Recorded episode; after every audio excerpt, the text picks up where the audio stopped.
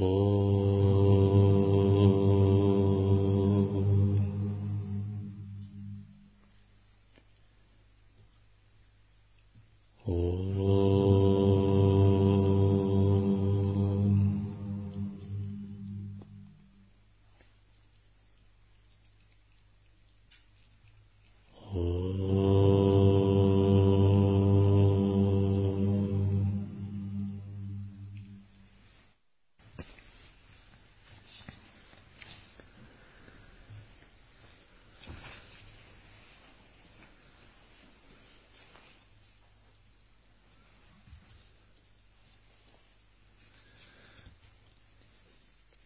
Продолжение наставлений по созерцанию.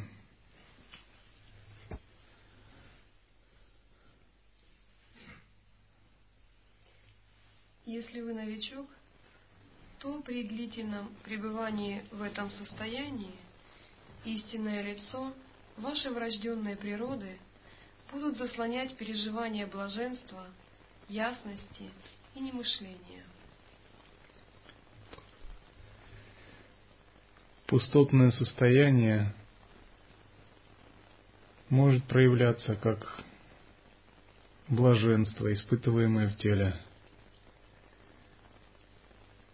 как ясность, испытываемая в подсознании, и как состояние вне мыслей, испытываемое в сверхподсознании. Как блаженство переживается Каждый знает, поскольку есть опыт. Это похоже на телесную радость в разных центрах по-своему. Сватхистана чакре это напоминает сексуальное блаженство, но более тонкое, восходящее. Манипура чакре пищеварительное, блаженство от хорошего аппетита, от насыщения. В анахата чакре блаженство любви, Вишудха-чакре похожая на азарт. Сахасра-раджной чакре похожая на беспричинное хорошее настроение. Это, которое возникает, когда вы слышите шутки, анекдоты, все это все мирские виды блаженства, так называемые нечистые виды блаженства, а, обусловленные какими-то внешними вещами, на самом деле есть отблески чистых блаженств, более высоких, которые проистекают из, из пустотного состояния. Если вы в момент переживания блаженства интегрируете их в созерцание, то есть сливаете свое сознание с ними – то это становится вашей практикой э, глубокого присутствия и объединения блаженства пустоты. То есть любые виды радости и блаженств можно интегрировать в переживание, в созерцание. Тогда возникает первый вид э, присутствия, называемый пустота плюс блаженство – но если такой интеграции не происходит, а блаженство является результатом просто усердной медитации, работы с каналами и ветрами, то есть кундалини-йоги, и блаженство возникает само по себе, а вы не сливаете с ним естественное состояние, просто как бы кайфуете, находитесь под этим таким опьяненным состоянием. Это называют отклонение – если есть захваченность им, то есть тенденция в следующей жизни стать богом страсти, то есть таким утонченным гурманом мирских желаний, утонченных.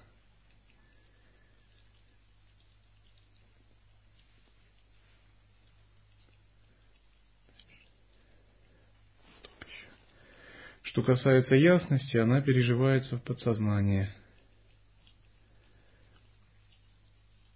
Как различные тонкие состояния ума, видение, свет и прочее. Состояние мудрости. Утонченных, очень высоких эмоций.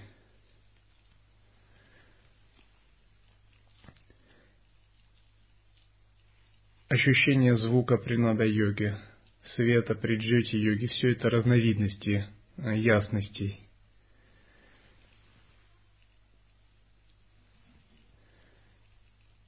Если отвлекаешься на них, то это становится отклонением. Если работаешь с единством пустотного осознавания и этих видов ясности, это становится путем. Ну, какой пример самый простой? Допустим, вы сидите в ретрите, у вас возникает баджаны, вы слышите их в уме, и вы начинаете их как бы прислушиваться к ним, наслаждаться ими. Или начинаете записывать эту музыку, и ваше естественное состояние теряется. К примеру, одно время, когда я практиковал в ретрите, я слышал очень э, смешные истории, удивительно рассказываемые, очень удивительным, э, сложным языком. Различные юмористические истории, э, пьесы, новеллы, драмы. То есть, вот если записать просто, мирские поэты и писатели задохнулись бы от зависти – это виды ясности, которые связаны со звуком уровня вишудха чакры.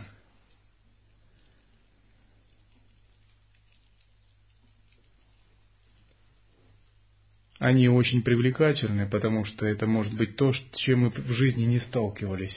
Это фактор божеств, божественных энергий. Тем не менее, все их следует сливать созерцанием пустоты, рассматривая в недвойственности –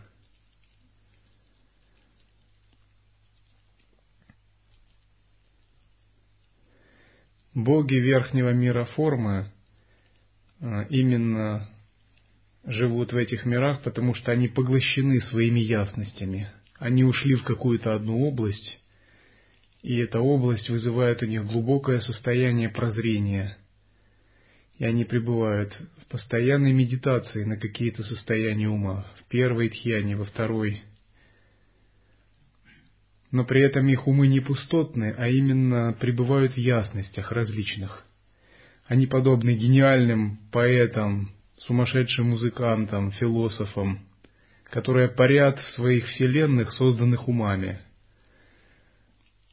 Они уже вышли полностью за какие-то материальные ограничения, они парят в состоянии внутренних данных. И они непрерывно концентрируются на внутренних данных. И такая концентрация дарует им очень блаженное состояние. Они чувствуют близость к Абсолюту через такую концентрацию. Однако, забыв обо всем в своих концентрациях, их умы все-таки сужены. Поэтому они живут как боги верхнего мира формы, но у них нет силы просветления. И такое состояние, хоть оно радостно по сравнению с миром людей, но оно когда-нибудь заканчивается. И тогда им приходится переродиться. И говорят так, что как высоко ни стрелу не пусти, она когда-нибудь падает.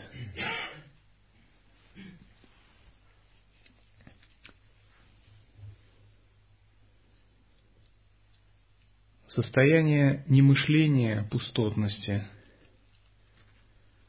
это пребывание ума в бесформенных состояниях, в каузальном мире, в мире без формы, рупа, лока.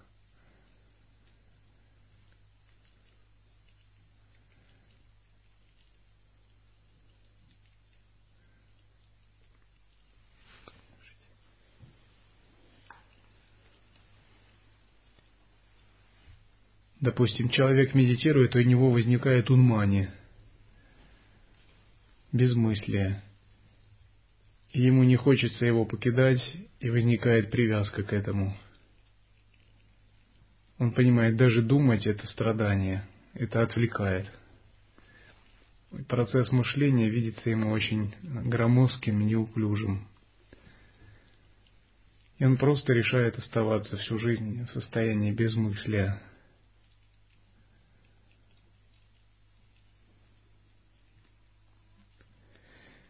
И говорится, что если вы новичок, то вот эти переживания будут заслонять ваше истинное лицо.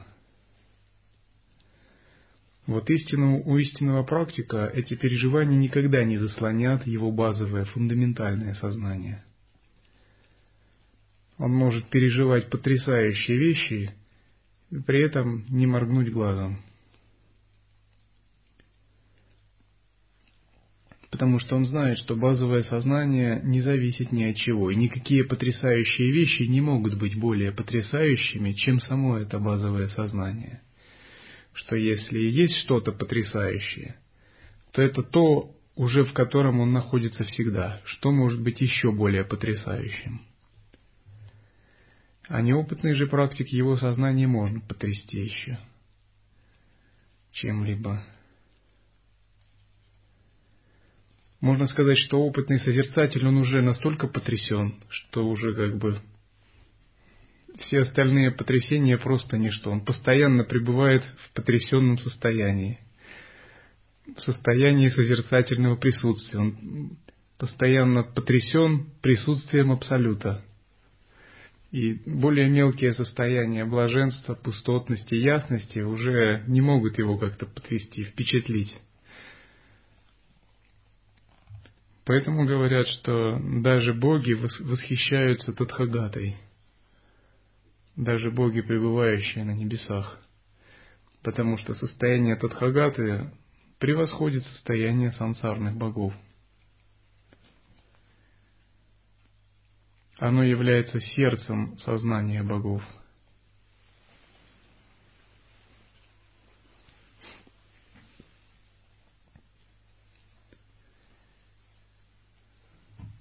Если же вы сорвете шелуху, переживаний с нагого лика естественного состояния, это увеличит ясность мудрости.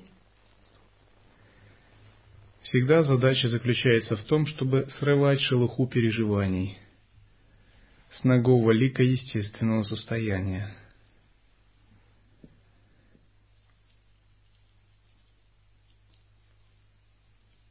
Переживания подобны шелухе, они приходят и уходят – исконное пространство всегда остается неизменным.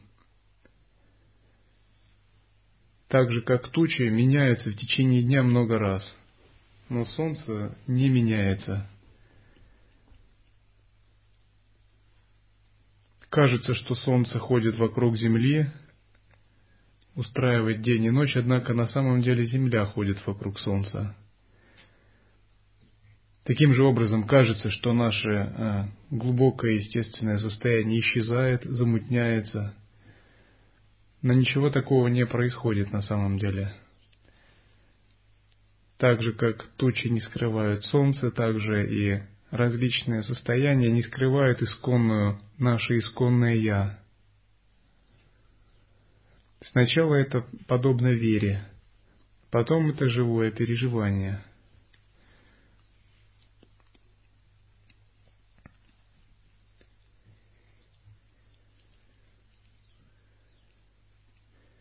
Когда мы утверждаемся в этом, мы становимся очень независимыми от внешних материальных условий и от внутренних тоже.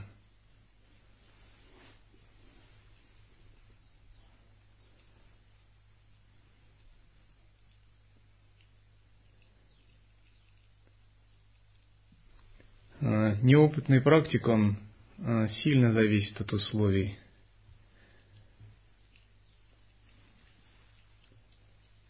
Допустим, для него делать забор это одно, сидеть в медитации это другое, а в пятидневном ретрите это третье. У него большое различие. Работать с пранами четвертое. Но для опытного созерцателя это все, по сути, одно и то же –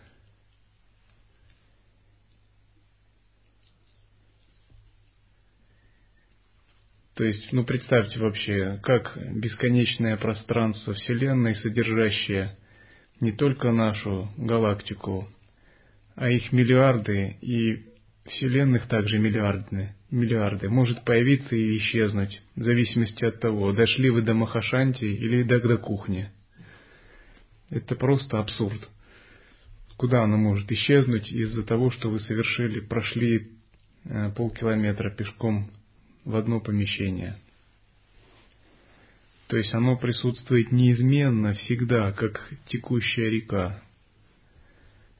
Только соотношение наших восприятий, перепады в каналах и образы, отсутствие их или нет, влияют на наш постигающий ум из-за того, что он еще неопытный в распознавании. И кажется, что это то появляется в медитации, то исчезает при выходе из нее. Задача йогина такова – уравнивание двух истин. Уравнивание двух истин означает уравнять э, медитативное состояние в покое и медитативное состояние э, при восприятии.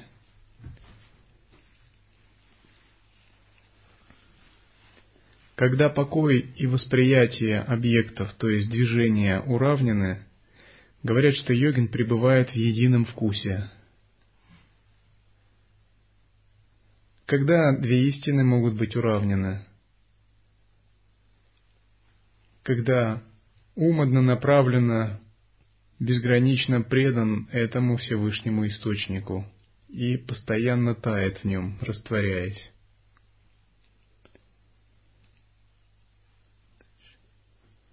Говорится, медитация йогина улучшается благодаря нарушению. Сила водопада увеличивается благодаря падению.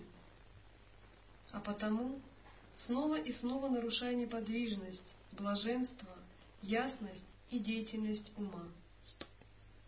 Здесь говорится не, о нарушениях вина или самай, а о нарушениях э, схваченных состояний. То есть, когда ум где-то поглощается блаженством, ясностью, пустотностью, вы должны их разрушить. В момент разрушения происходит высвобождение энергии и ума. И вот такое состояние прилипающего ума освобождается. Наверное, вы замечали, то есть, когда ум прилипает к чему-либо, вы теряете глубину сознания – когда вы выходите из этой ситуации и уму искусственно удается оторвать его, снова обнажается ясный лик реальности.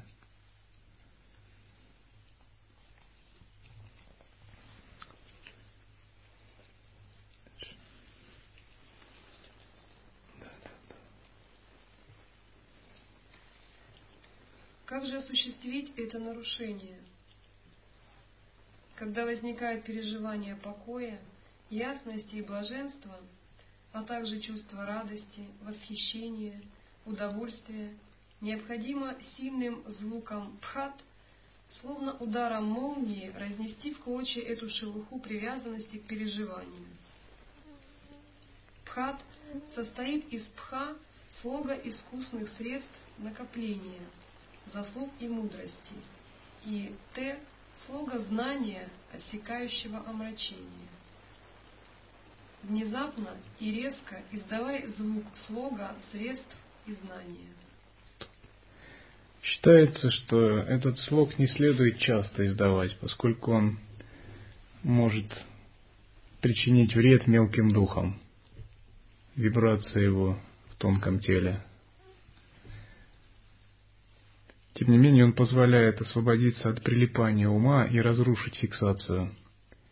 Считается, что когда восприятие переходит от одного объекта к другому, то первый миг вот, это, вот такого перехода – это лик обнаженной реальности естественного состояния. Ну, допустим, лекция закончилась, вы встаете, вы еще не уже оторвали свой ум от старого восприятия и еще не начали разговаривать или мечтать, просто идете. Ситуация меняется, и это как бы такой интервал, промежуток, пустотное состояние. В промежутке между этими интервалами ум нигде не прилипает. Или лекция закончилась, началась баджан мандала.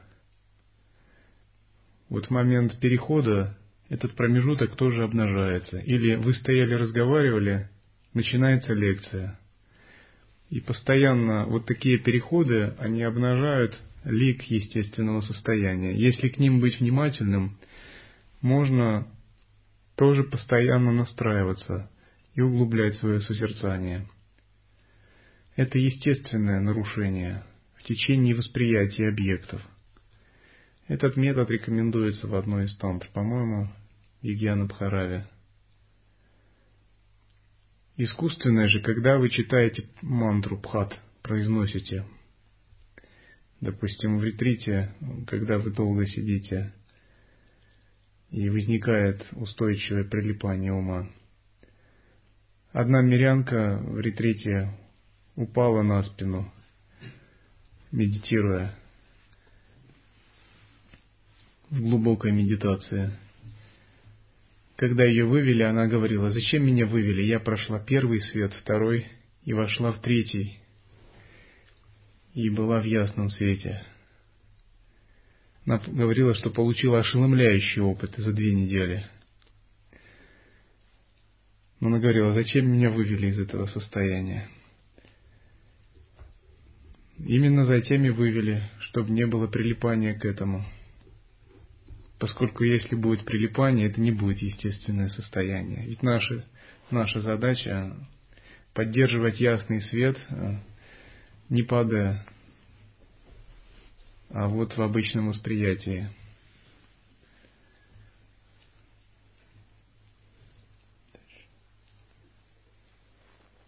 И будут выводить дальше, сколько бы ни было таких переживаний.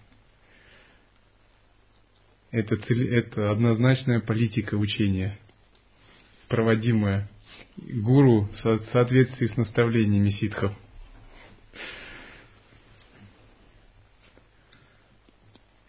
один учитель увидел, что его ученики привязались к медитативному покою в ретрите и поставил храмового стоять и хлопать дверями несколько часов. Это нарушало их покой и сильно раздражало, можно сказать, приводило в ярость даже. Со временем, однако, они научились медитировать за пределами покоя –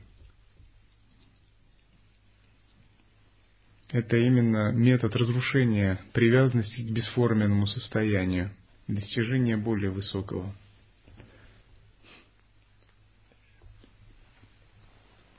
Мы разрушаем видение или переживание, резко и внезапно выкрик... выкрикивая слог «пхат». Буквы «пха» и «та» обозначают соединение искусных средств и знаний –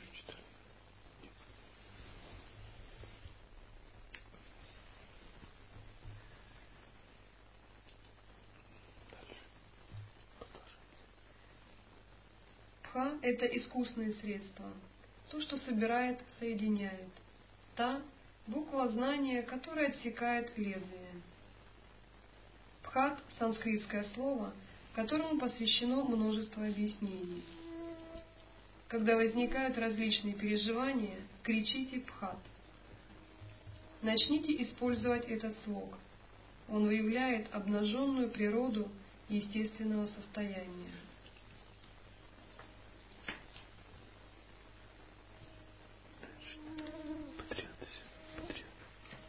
Когда мы остаемся в естественном состоянии, движение мыслей возобновляется само собой. Эти врожденные склонности проявляются в разное время как переживание ясности, блаженства или пустоты немышления. Могут возникать все эти переживания. Слог Пхат снимает эти покровы. Движение мыслей в уме может возникать и как обычные двойственные представления – Появляются ли ясность, блаженство, пустота или обычные мирские двойственные мысли, все это порождение ума. В медитации они все равно, что шелуха на луковице. Чтобы снять эту шелуху, эти покровы нужен слог пхат. Благодаря отсечению привязанности к переживаниям, медитация становится все лучше и лучше – то есть, когда у вас приходят различные мысли, которые вами овладевают, эмоции, Разумеется, если вы нормальный, опытный практик, вы никогда не будете их раскручивать, а вы скажете вслух или про себя абхат. Или даже если не скажете, просто позволите их себе отсечь. Это не так, что вы полтора года вынашиваете одну мысль о пятилетнем ретрите, и она у вас набирает силу, как какой-то многотонный состав. Но неважно о чем, я привер привел просто по конкретному случаю. И потом уже как вы едете на этом составе уже. Это ненормально. То есть такому, такой мысли в самом начале нужно было пхат сказать. Потому что если вы не натренируетесь так, то в ретрите у вас появятся другие мысли. То есть уму ведь все равно, что крутить. Ему нужна морковка какая-то. А в ретрите появятся мысли там съездить в Гималая. Вот, и снова этот многотонный состав будет двигать вас. Там через месяц он вынесет вас из ретрита. И вы уже будете ехать снова на этом же составе, только в другую сторону. Это и есть свойство ума дурачить живое существо, предлагая ему разные морковки. Вот. Но в самом зародыше, если вы мастер созерцания, вы скажете этим мыслям «Пхат, до свидания». Поговорили и хватит.